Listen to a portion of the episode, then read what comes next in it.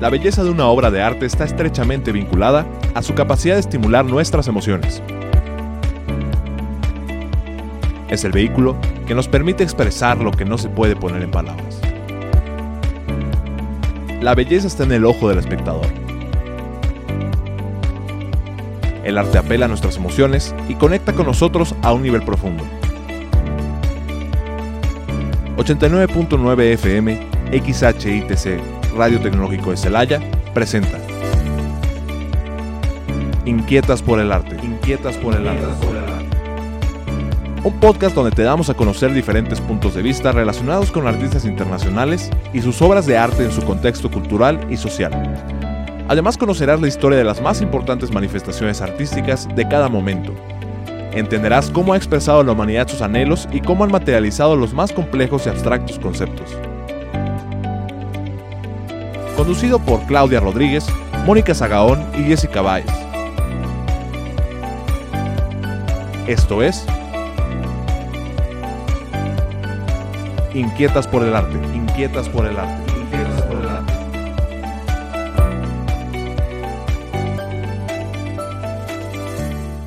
Estimado auditorio de Inquietas por el Arte, es un gusto y un honor, como siempre, que nos acompañen en esta emisión. Esta emisión es la continuación de la entrevista a la gran pintora mexicana Carmen Chami, quien nos honra con su visita y quien además es un ser humano hermoso. Sus pinturas son maravillosas, pero la plática con ella está buenísima, así que continúen con nosotras.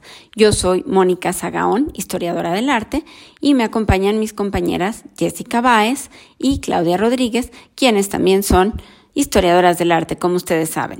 Además de escucharnos, visítenos en nuestras redes sociales, Instagram, Facebook y Spotify, donde aparecemos como Inquietas por el Arte con X en lugar de por. Y recuerden que además de poder ver imágenes sobre todo lo que platicamos y algunas sugerencias, también en Spotify pueden encontrar todas las demás emisiones para que las escuchen cuando gusten. Sin más, los dejamos con la segunda parte de la entrevista a la gran pintora mexicana Carmen Chami. Disfruten mucho. A mí me parecía además una oportunidad importantísima. O sea, no es un retrato del presidente Peña Nieto porque podrías hacer una, esa es la persona, ¿no? Es un retrato de que yo quería que se manifestara un legado de un presidente, que esa es una gran diferencia, ¿no? O sea, no, no es la persona, es el legado. Y ahí yo quería hacer una distinción muy grande. Claro, el retratado es el retratado, pero toda, eh, un poquito tomando toda esta referencia que platicamos anteriormente de arte sacro, de todo este simbolismo, para mí era importantísimo que desde el gesto de la mano, la mirada, en la postura, el lugar seleccionado, todo, todo tuviera un significado. Entonces, importante. Claro, porque no, no, era nada más que se viera bien, ¿no? O que fuera un retrato pues, digno ahí volvemos de, ese lugar. Al asunto del hiperrealismo, no era copiar la foto oficial y que fuera como una foto, no, es darle todo ese, significado. Sí, ese toque. Así es. Y, y, siento que también en parte es porque a, mí me, soy muy apasionada con todo eso, ¿no? Entonces, por ejemplo, originalmente el presidente Peña Nieto quería retratarse con la mano en el corazón. O sea, era cuando, cuando vimos ya eh, a ver qué vamos a hacer, todo esto, él lo tenía, él lo tenía clarísimo. Era su idea. Era su idea. Yo quiero estar, porque quiero hablar de cercanía, quiero hablar, o sea, estaba increíble también su idea, ¿no? Pero yo le decía, es que está muy bien, pero es o sea, eso, eso, yo siento que usted ha dejado más cosas de nada más la cercanía. Yo ah, tenía clarísimo que para mí, bueno, que además algo muy curioso, yo ya no vivía en México cuando eh, realmente con toda la función, el sexenio del presidente Peña Nieto, yo me fui en el 2015 a la mitad, ¿no? Entonces, como que yo también un poco la idea, la referencia que yo tenía es que fue un presidente que le hizo muchas modificaciones a la constitución. Entonces yo le decía, para mí, perdón, pero su legado es todo eso que, bueno, ya ahorita a la distancia, pues muchas cosas regresaron y pues esas modificaciones no se llevaron como, como en un momento se pensaron, ¿no? Pero al final de cuentas, algo importante en su legado es precisamente el que él hizo esas modificaciones, ¿no? Y entonces para mí yo, yo lo veía así, si yo camino, pues ahora sí que para eso también es el arte, ¿no? El arte también instruye y el arte también eh, tiene esa narrativa. Y aparte estás hablando de una parte de la historia de México, al final. Por supuesto, por supuesto, si tú vas a la Galería de los Presidentes, tú ves, ah, porque además, bueno, es que esa es otra historia. Si tú ves a la Galería de los Presidentes, tú ves, por ejemplo, el retrato de, de este señor, de, ay, que me fue el nombre, el que está anterior, anterior a López Portillo, este Echeverría. Echeverría. Echeverría. Luis Echeverría. Luis Echeverría flota. Luis Echeverría está flotando en un paisaje, en, en un paisaje mexicano así, de cerritos y todo, y él está como flotando. O sea, está así súper viajado, ¿no? Este, López Portillo está en un fondo, pues ahí como abstracto, eh, Miguel de la Madrid igual, Salinas de Gortari no. Salinas de Gortari está en una mesa, está parado junto a una mesa y está dando este símbolo a, la mesa. El poder. puñeta, así es. Son mensajes, ¿no? O si yo voy caminando en la galería y veo que Echeverría flota en México, uh. porque así veía México, ¿no? Y así, y otros, pues como la nebulosa y etcétera, y de repente me topo este símbolo y me topo que Fox también flota, porque Fox también está como en un paisaje ahí como, como difuso, y de repente veo que fue, a mí me parece genial, el de Cedillo, el de Cedillo es maravilloso, Carbonell también eh, yo creo que lo, lo, lo, leyó muy bien. muy bien. No sé si ustedes busquen la imagen en internet, es muy interesante. Está, está Cedillo en un lugar completamente minimalista, parado junto a una ventana de la que cae una cortina, muy bien, o sea, en composición resuelta, así todo alargado, y está Cedillo cruzado de brazos. Y está Cedillo es de los, el único cuadro, yo creo, que no ve al espectador. Él está viendo a la ventana. Y entonces nosotros estamos viendo a este presidente que está viendo una transición, como este cambio. Un futuro. Así es. El, para afuera. Alucinante. Entonces, a ver, claro. Este. Sí, pues a ver, yo no lo veo, pero. ¿No lo alcanzas a ver? Ah, ya, ya. A ver, ahorita que hable. Sí, es ese. Ajá. Ah, ahora sí ya las puedo ver a todas, perfecto. Sí, es ese mismo. Ok. Exactamente. Entonces, bueno, claro, en vivo las fotos no, no las hace justicia a esos pobres cuadros, ¿eh? La verdad, en vivo son, es extraordinario. A ninguno, yo creo, a ninguno. no, no, y más esas fotos de ese artículo, bueno, este, yo no sé dónde las sacaron, pero la verdad, les, no les hace justicia. Bueno, es, entonces, claro, yo por supuesto que quería que también el cuadro que yo iba a hacer tuviera esa fuerza y esa narrativa de si a mí me podrán decir, si yo voy, si algún día llegan a abrir esa galería, como la única vez que se, ha podido visitar esa galería fue con el presidente Calderón. La abrieron durante aproximadamente seis meses para que los visitantes pudieran entrar y fue una maravilla.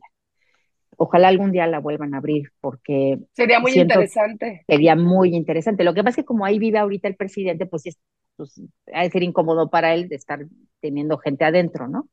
pero, pero vaya, si algún día las cosas cambian, ojalá. Y yo pensaba en eso, claro, yo no sabía que el presidente iba a vivir ahí cuando, cuando yo lo hice, pero pensaba, si algún día lo llegan a ver, yo sí quiero que si va el grupito de niños o quien sea, claro, no, no sabes tanto, no tenés esa diferencia, ¿no? No, y puedas leer, ¿no? Puedas este, tener esa narrativa de decir, a ver, ¿qué hizo este señor? Ah, ok, está, tiene una pluma, tiene la constitución y le está como jurando y está, está modificando, ¿no? Sí, porque hasta la mano está cerradita, cerradita sobre la constitución. Exactamente, le está protegiendo, exactamente, ¿no? así es, y está firmando. Y sí, claro, o sea, da, da, la mano da en el corazón, pero veladamente. como dices tú, con la pluma, como si estuviera firmando con el corazón, está firmando con el corazón. Así es. Oh, Así es. Qué interesante todo esto que nos platicas, porque fíjate cómo modificas esta foto con estos pequeños símbolos que dan este discurso, ¿no? Que nos estás platicando. Mira, la foto, eso sí fue cuando a mí me dijeron que si te quería entrar, la, uno de los requisitos que sí solicité es que no quería que me mandaran la foto. Porque dije, me lo van a mandar, me van a mandar la foto y va a estar súper acartonado, como todas las fotos oficiales, ¿no? Que los, los están así y son, bueno, a mí no me gusta, son rígidas, rígidas, rígidas. Entonces dije, nada más déjame ir a tomar la foto porque quiero una, eh, percibirlo, verlo. Sí, la personalidad, ¿no? No nada más el clic. Porque tú, tú capturas desde que tú tomas la foto, o sea, no nada más cuando estás retratando. La foto tuya estás creando el arte, ¿no?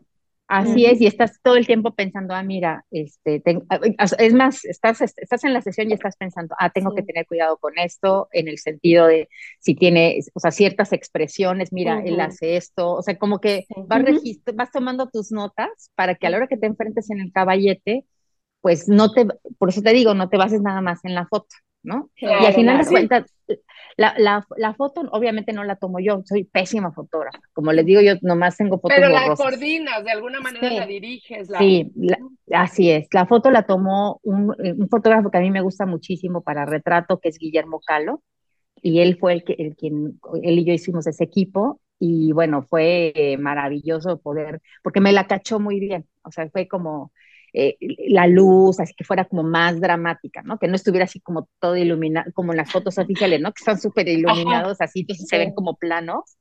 Y en esta, ¿no? En esta tiene estos claroscuros que a mí me parecen como mucho más interesantes, mucho más pictóricos, no tan fotográficos, o sea, como... Y él es un... Más gestual, así, También. Así es. Oye, Carmen, pues mira, nos has platicado mucho de cómo ha sido tu trayectoria, cómo es este, y ha sido bien interesante, pero yo veo que tu obra creativa, función de Carmen, ¿no? Porque veo, veo persona y eres una persona dulce, amable, tranquila, y, y vemos tus obras y son agresivas, contundentes, este, ¿no?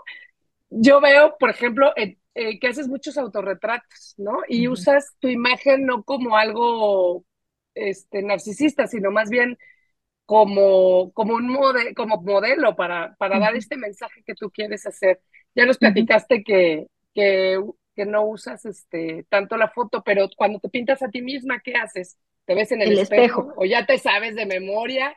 ¿O, o si usas fotos? ¿Cómo, ¿Cómo lo haces? Mira, a veces uso espejo a ver, muchas veces, muchas, sí uso foto, eh, pero me voy modificando como yo quiero. O sea, es, te digo, agarras la foto nomás para ver dónde van los ojos y ya de ahí ya le vas modificando la, la expresión, ¿no? Efectivamente. Y eso que dices de la dulzura y todo está muy chistoso. Ay, les tengo que contar otra anécdota. Te digo que estoy viejita. No, nosotros felices. Fíjate que ah, en el 2017 tuve la oportunidad de ir a tomar un taller con Antonio López. Antonio López García es uno de los pintores vivos de la escuela española más importantes, de hecho, del mundo, o sea, de la, escuela figurativa realista del mundo. Entonces, este señor eh, hace talleres de una semana en diferentes sedes y él es, o sea, lo que es increíble es que él escoge a quién. O sea, tú mandas tu propuesta, igual te manda al diablo, porque además no son onerosos, o sea, es, es, son casi regalados, ¿no? O sea, es por el gusto de, que tiene él de, de, dar. Es, es, una persona súper generosa. Así es, todo su conocimiento es alucinante. Entonces, claro, mando mi, así, me, me enteré a última, para variar, a última hora de, lo que era, mando mi carpeta y me acepta. Y al día, a la semana siguiente estaba yo arriba en un avión y me fui a, a verlo, ¿no? Y fue muy chistoso, o sea, porque a, colación, porque va, porque eh, cuando estoy trabajando, nada más de repente veo que el señor, pues un señor ya mayor, está, me está viendo y me está viendo y me está viendo. Y yo como que dije, buenas tardes, maestro. Así, ¿no? Yo como muy, muy solemne, ¿no? Y se empieza a reír.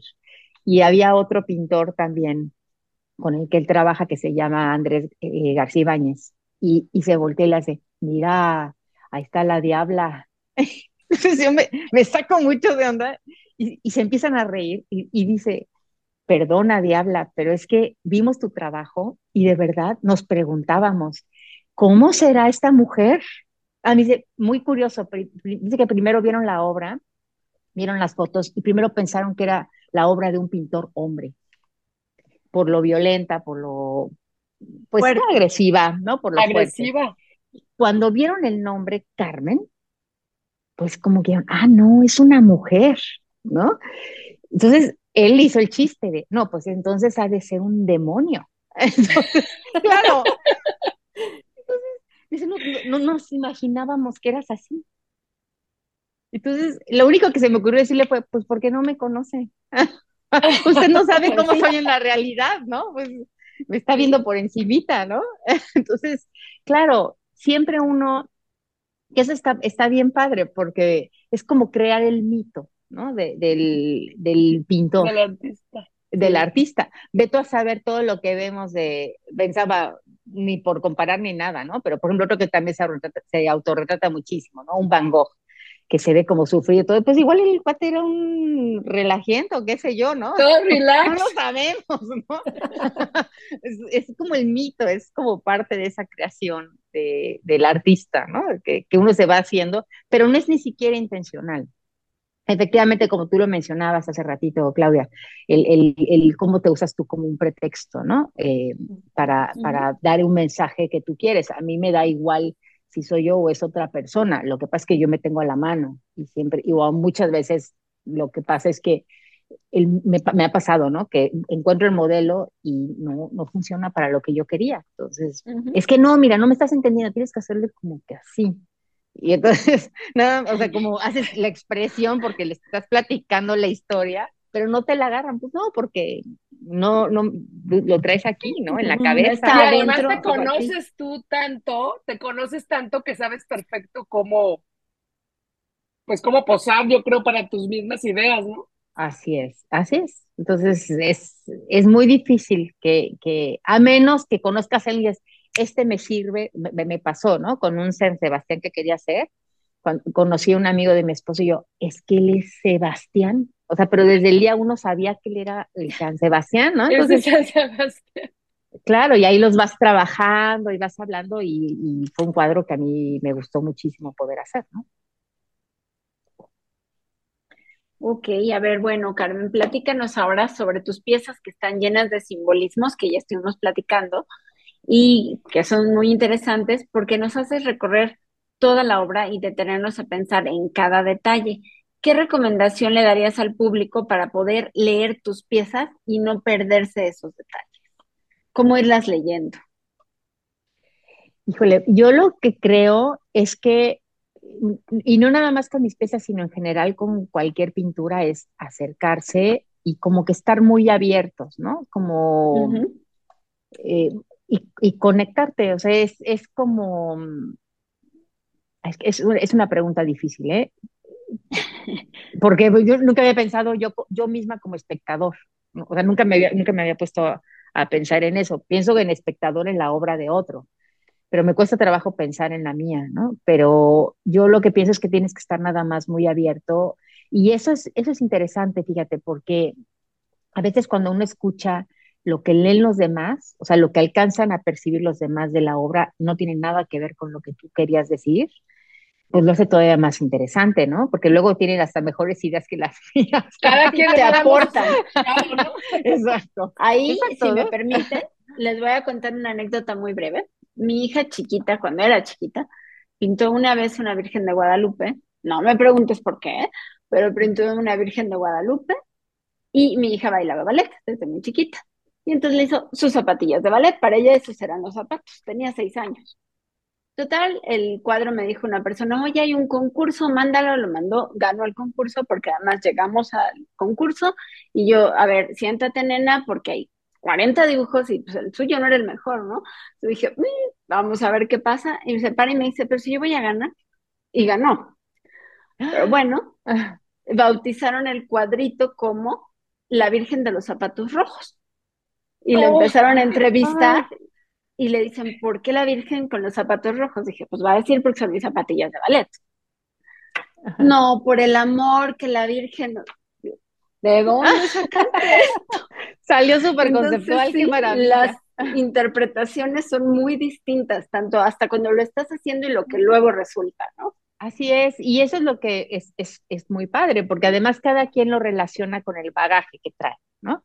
es, eh, eh, tú, lo, tú, bueno, el ejemplo que mencionabas, ¿no? Tú lo relacionaste porque es lo que tú le das a la niña, que es las clases de ballet, de lo que, la referencia que tú tienes. Tu, tu hija lo vio completamente porque ella trae otra cosa en la cabeza y así todos nos vamos conectando diferente con cada obra, ¿no? Más la, las obras que tienen como muchos elementos em, que parecieran de repente como muy obvios en la narrativa, pero ya que empiezas como a detenerte y dices, a ver, ¿por qué trae las tijeras? ¿no? Por ejemplo, hay otra que mencionabas, me preguntabas de una de mis obras, ¿no? ¿Por qué Gertrudis Bocanegra? Que si no tienes ni idea quién es Gertrudis Bocanegra, que a mucha gente le pasa, este, ¿por qué trae unas tijeras? ¿Gertrudis Bocanegra es costurera? No, no es costurera. Entonces, ¿por qué es representada así? Entonces, ah, entonces es así como, entonces ya vale cacahuate, ¿quién es Gertrudis Bocanegra? No nos importa quién es Gertrudis Bocanegra. Lo que estamos viendo es una mujer. Son las tijeras. trae unas tijeras y un manto lleno de caras. Entonces te empiezas a hacer como otras preguntas. Entonces, bueno, claro, yo te puedo contar mi historia de Gertrudis, la historia de Gertrudis Bocanegra y cómo la hilé a mi vida personal. Y cuando yo escuché, ese se presentó en el Museo del Chopo, y cuando yo escuché a una persona, yo estaba ahí, ¿no?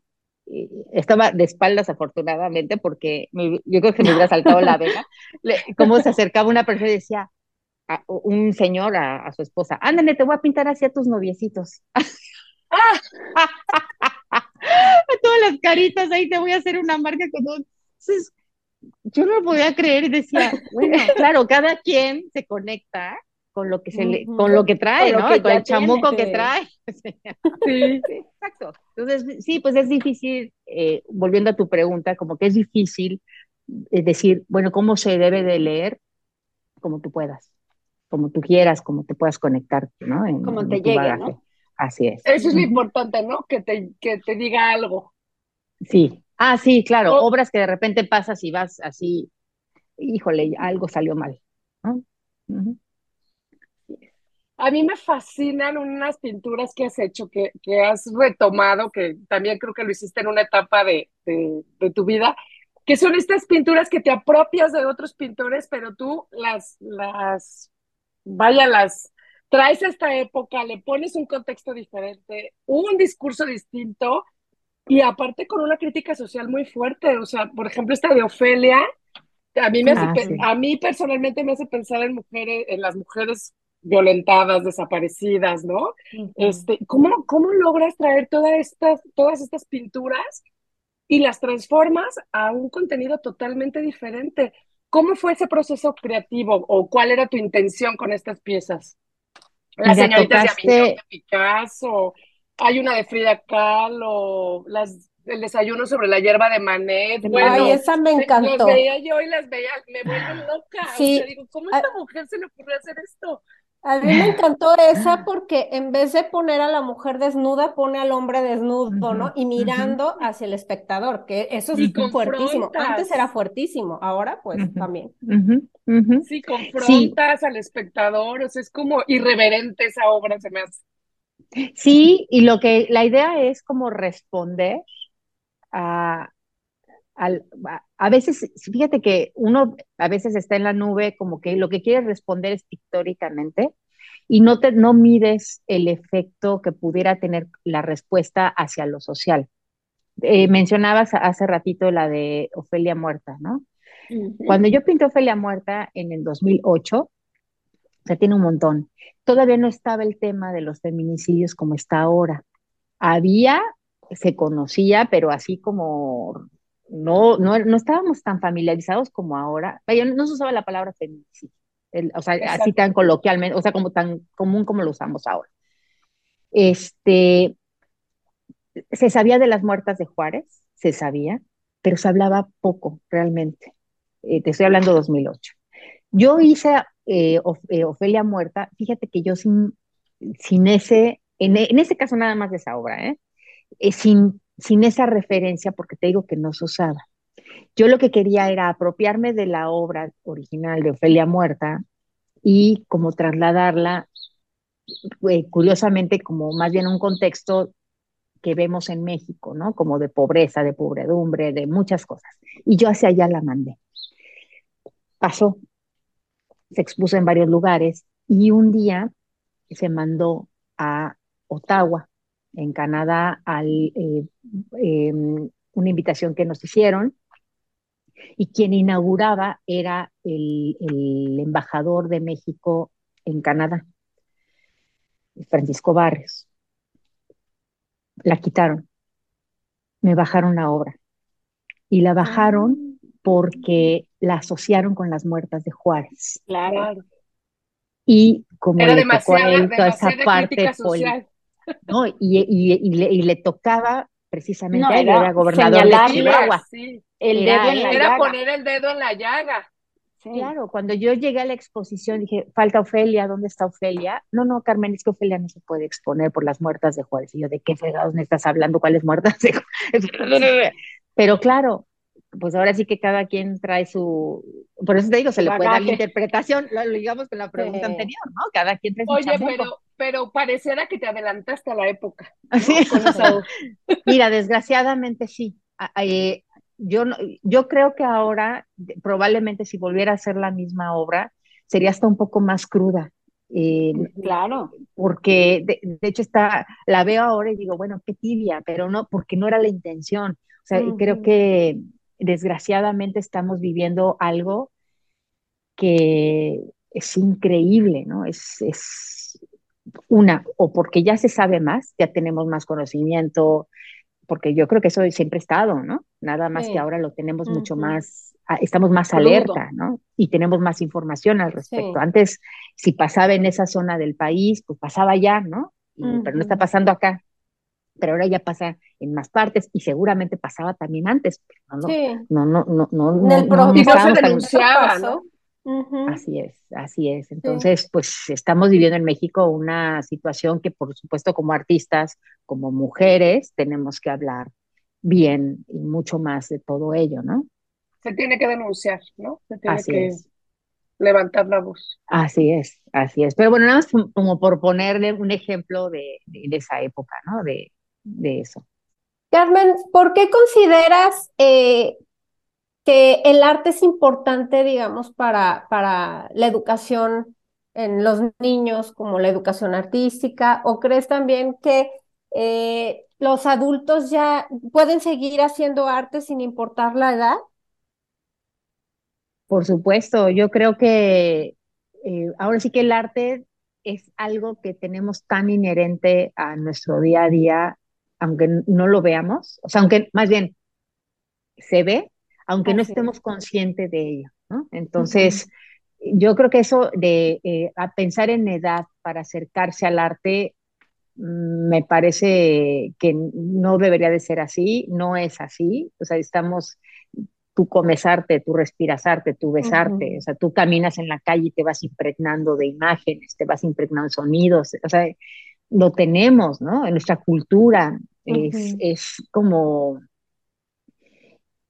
Ahora, si lo que te estás refiriendo es también al arte desde el punto de vista creativo, ese es otro punto, porque mucha gente, la gente asocia pensar en arte con, o sea, o sea consumir arte con la parte creativa. Y yo creo que, curiosamente, sí van de la mano.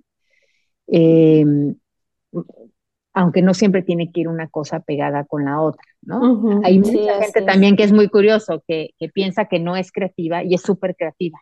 Lo que pasa es que tal vez no agarra un lápiz o no agarra colores y no pinta o no dibuja o no hace música, ¿no? O sea, si, si, yo no pintara y me dedicara nada más, no sé, al, a hacer contabilidad, ¿no?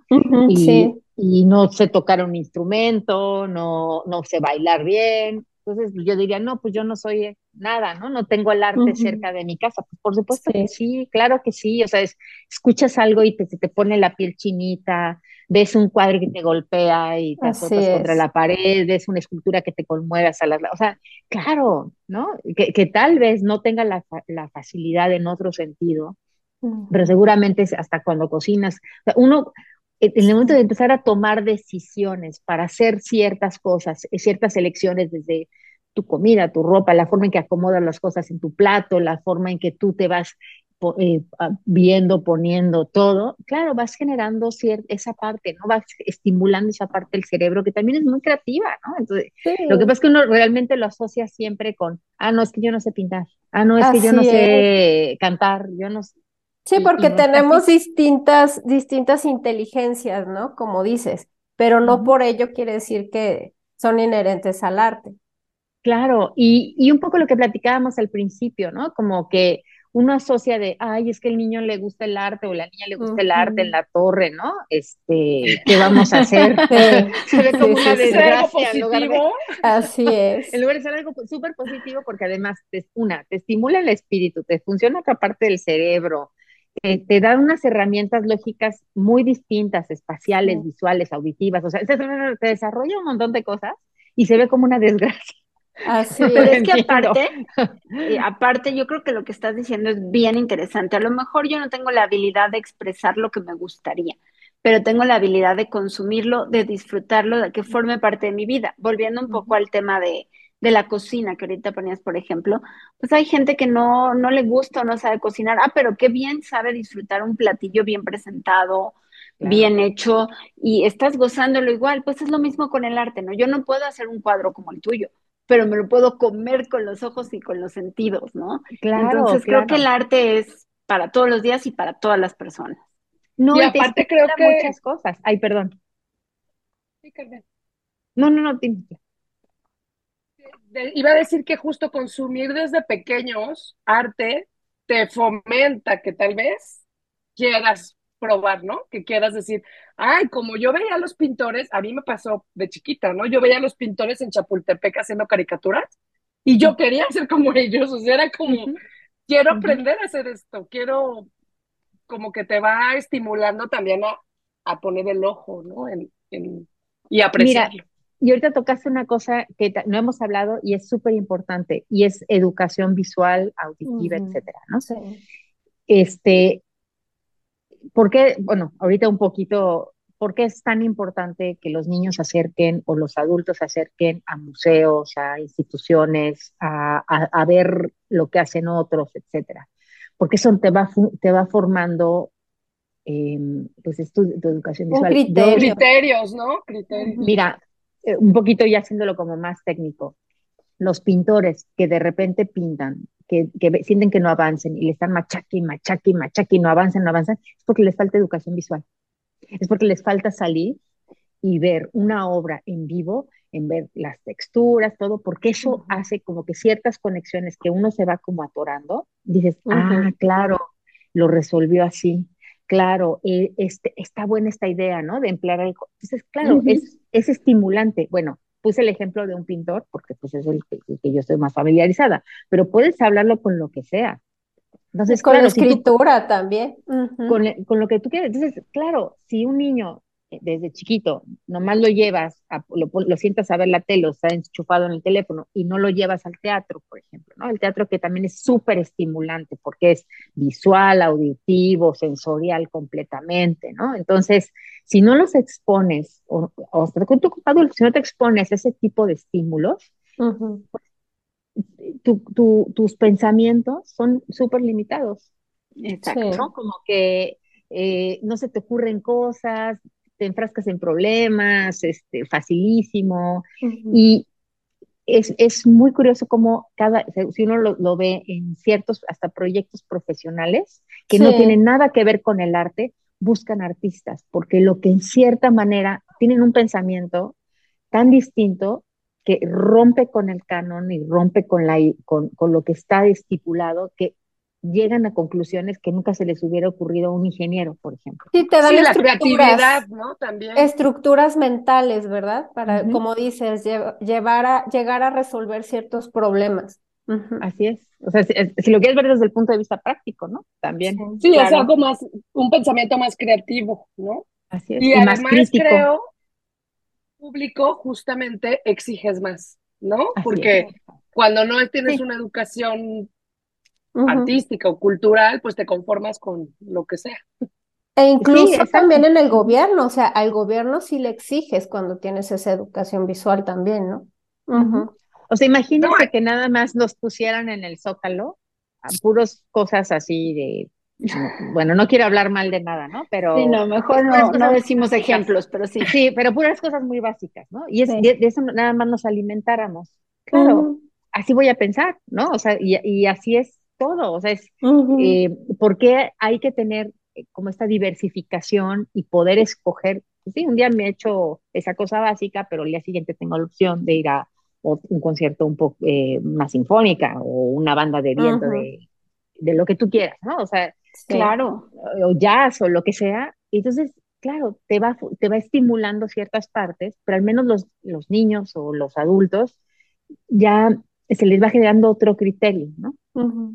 Es que no te doy de comer todos los días arroz con frijoles. O sea, te doy de comer una probadita de diferentes cosas, ¿no? Y no te va a dejar de gustar, quizá, pero ya sabes si te gusta o no te gusta también. No puedes opinar si no conoces.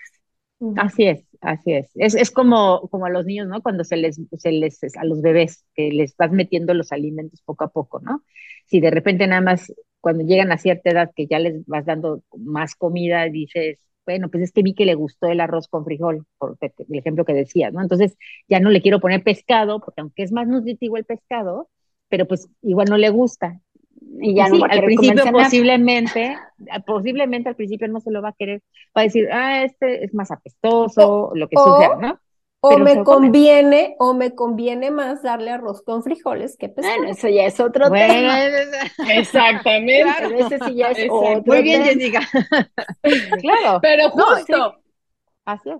Así es, ¿no? Entonces, nuestras, eh, ahí un poco jalándolo para acá, nuestras políticas culturales tienen que ir encaminadas a, a, nosotros como mujeres, como pueblo, como lo que sea, exigir, oye, también queremos probar pescado y queremos hacer otras cosas y no nomás arroz con frijoles, ¿no? Tener una diversidad y aprenderle, ¿no? Dejarnos de decir, ¿por qué a la juventud le gusta esta música ahora, no? Porque consumió todo el tiempo, ¿no? Que estuvo mm. consumiendo, pues le das esta música y, está aplaudible para ellos, ¿no? Porque es, lo que, pues, es lo que hay, además. Exacto, y a lo que se acostumbraron y no exigen. Claro, o, o mira, vamos a trasladarlo, por ejemplo, otra vez a la pintura, lo voy a regresar. Muchos chavos, bueno, mucha gente muy joven, solamente conoce obra a través de sus pantallas, ¿no? Y entonces ahí se educan y ahí empiezan a creerlas imitar y las van... Entonces, claro, eh, es que ahorita me acordé y ese es otro tema, ¿eh? Ay, lo siento, me voy a volver a brincar. No, está perfecto. Hay, un, hay un artista que escribió un libro muy interesante que se llama David Hockney. Y es, este artista escribe el conocimiento secreto, se llama el libro.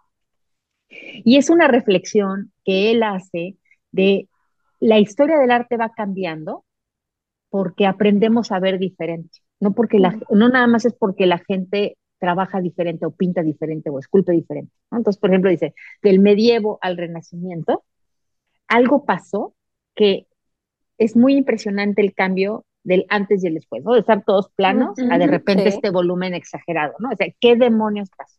Entonces él tiene la teoría de que el artista usa herramientas que hace que veas diferente. Y siento que eso está pasando hoy en día, pero al revés. Estamos acostumbrándonos a ver a través de una pantalla y estamos empezando a aplanarnos a través. Entonces, está muy loco porque es una reflexión que es, claro, Así, así como dicen que eh, comemos lo que pensamos, o digo al revés, ¿no? Pensamos lo que comemos. Bueno, pintamos y hacemos arte como lo vemos. O sea, si seguimos viendo plano, vamos a seguir haciendo cosas planas y aburridas y así. Entonces necesitamos apagar un poco pantallas y salir a ver y ver y proponer y pensar y usar, prenderle acá el motor a la cabeza porque sí necesitamos empezar a hacer otras cosas. Y una de ellas es precisamente estimularnos a través de saliendo a ver más arte, un poco lo que ponías en la, como comenzabas la pregunta, ¿no? O sea, ¿por qué hay que pelear esos espacios y esos momentos? ¿Y por qué pelear a la obra de arte? ¿Por qué es eso? Si no nos vamos a acostumbrar a, a, vivir planos. en todo es acercarse. Nunca será lo mismo ver una obra de teatro o un ballet en una, en una pantalla de video, jamás, a lo que sientes estando ahí. Ya no hablando de pintura para cambiar un poquito, ¿no? O no es lo mismo, incluso para mí, leer un libro en físico no es lo mismo que leerlo en una pantalla. es que involucras todas las, eh, todas las sensaciones. ¿Sí? Así es. todo, todo lo involucras. Sí, te huele el papel, lo tocas, sientes la pasta del libro. Es una cosa muy distinta. Veo las letras, las paso y sus, Así es, así es, así es. Y, de repente estás leyendo, te llega el mensaje, o sea, es, hay mucho ruido, ¿no? Sí, Entonces es como volver a conectarnos con nosotros otra vez. Totalmente de acuerdo. Al museo, a las galerías, al teatro, hasta escuchar música callejera, yo creo que nutre, ¿no? A la calle, es salir, claro. es salir de tu, de tu núcleo, de tu huevito, que además la pandemia no nos ayudó, porque todo nos llegó por internet. Y ah, entonces te vuelves flojo y dices, oye, me puedo meter a la página del Vaticano. Sí, qué padre. Quizá no puedo ir a ver la capilla Sixtina, pero sí puedo ir, no sé, a una capilla colonial en donde vivas, en Oaxaca, en Puebla, en México, en el Estado de México. Y bueno, no va a ser lo mismo, pero es esa sensación de estoy aquí, a qué huele, qué se siente, la altura me oprime, no me oprime, en fin, ¿no? Sí, sí, por supuesto. Es cierto, ¿no? Carmen, pues ya casi se nos acaba el tiempo, pero queremos preguntarte, ¿qué sigue con Carmen Chami? ¿Qué, qué estás haciendo? ¿Qué estás planeando? Porque así como saltamos ahorita en la plática de una a otra, así saltas en tu obra, nos llevas de una cosa a otra. Siempre estás innovando, siempre estás inquieta como nosotras y siempre te vemos haciendo cosas nuevas. ¿Qué sigue? ¿Qué estás haciendo?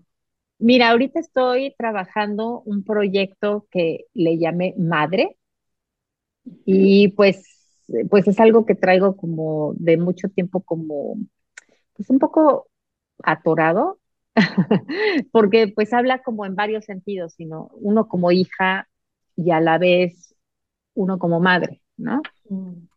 Entonces, Interesante. sí, porque...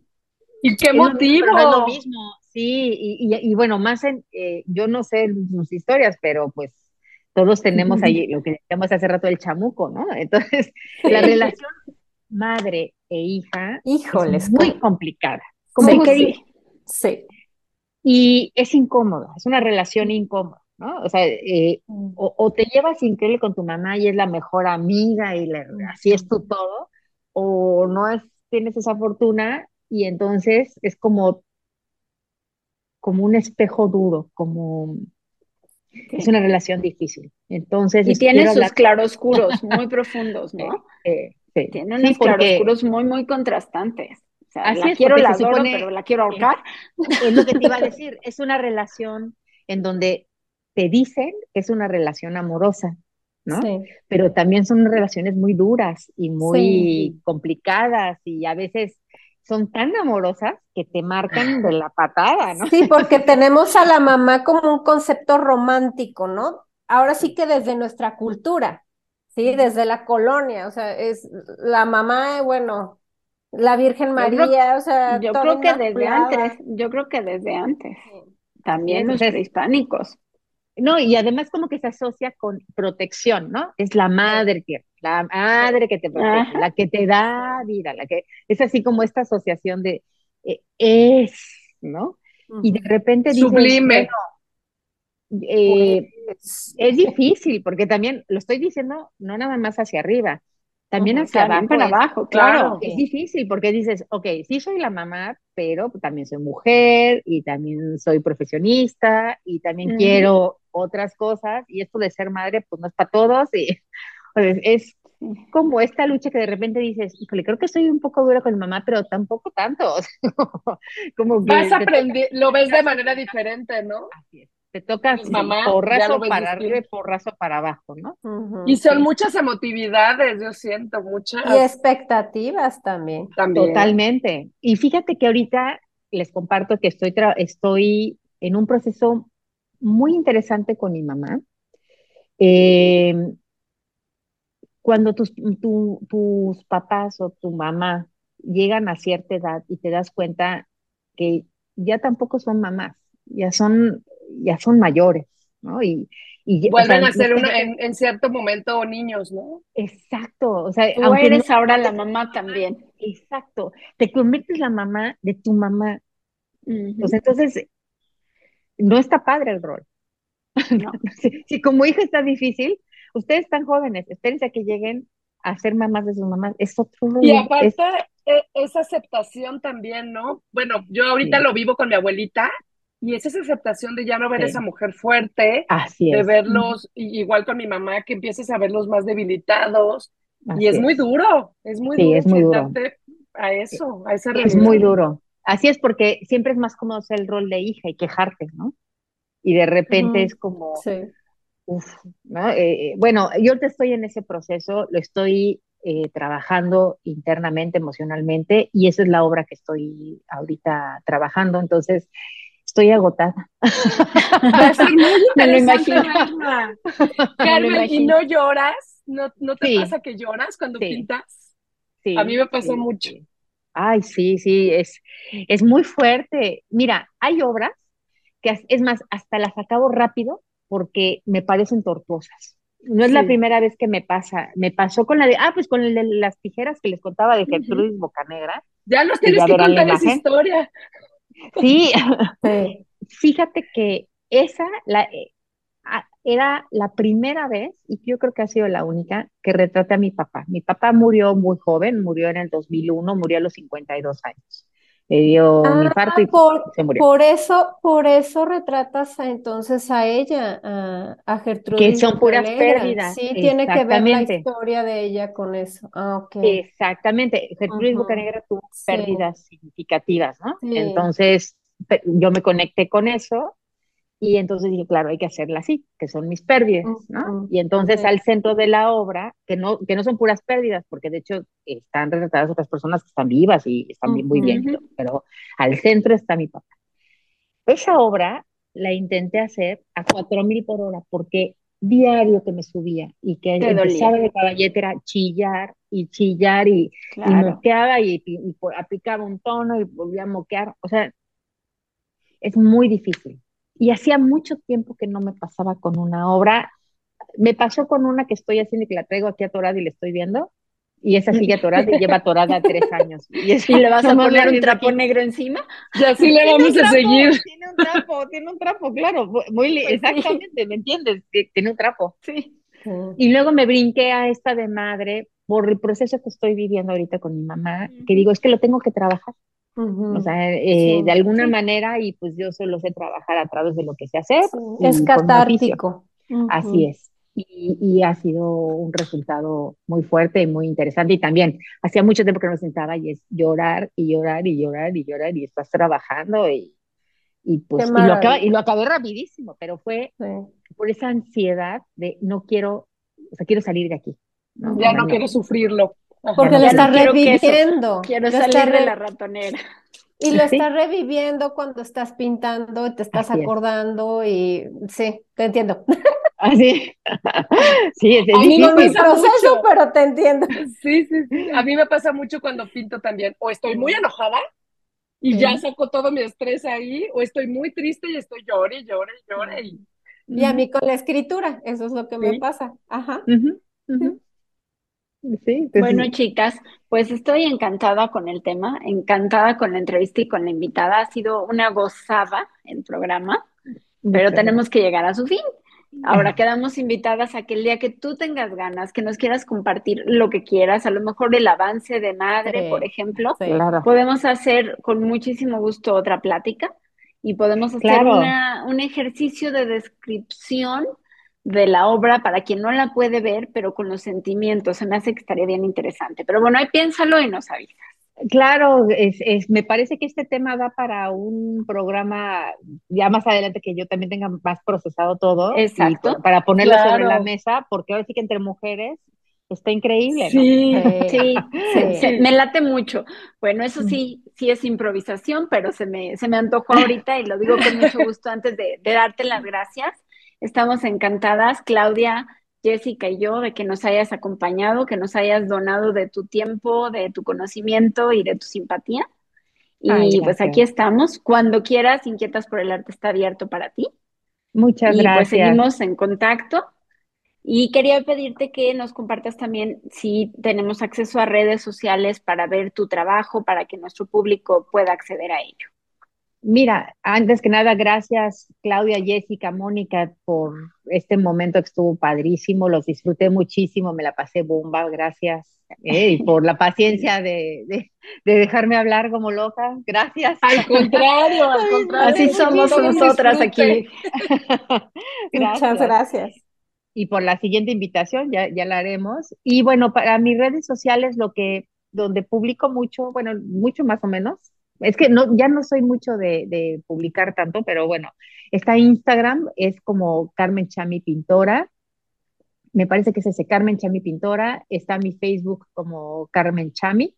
También ahí a veces, o bueno, para quienes quieran ver obra, la verdad, y no, no andar presumidota, pero lo más fácil es ponerle al Google Carmen Chami y ahí aparece en imágenes un montón de obra de diferentes épocas. De hecho, muchas de, de las que hemos hablado ahí van a andar. Ahí también está mi página www.carmenchami.com por si quieren echarle un vistazo con calma a, ciertas obras, eh, sobre todo las bueno, bueno, ver toda la información completa y un poquito sobre la semblanza, sobre lo que se ha hecho, lo que se ha publicado, todo y en donde dice noticias, lo que está, lo que viene, todo. Ahí lo voy actualizando, ¿eh? Así es que ya conectados estamos.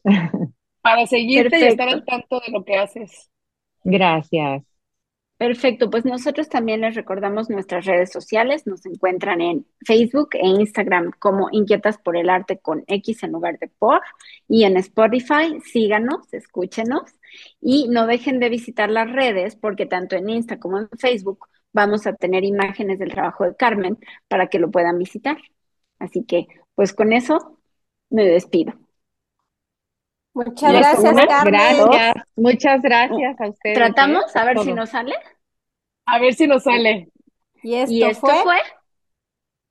Inquietas, Inquietas por, el arte. Por el arte. Hasta la próxima. Bye bye. Esto fue Inquietas por el arte. Inquietas por el arte Sintonízanos en nuestra próxima emisión a través del 89.9 FM, XHITC, Radio Tecnológico de Celaya.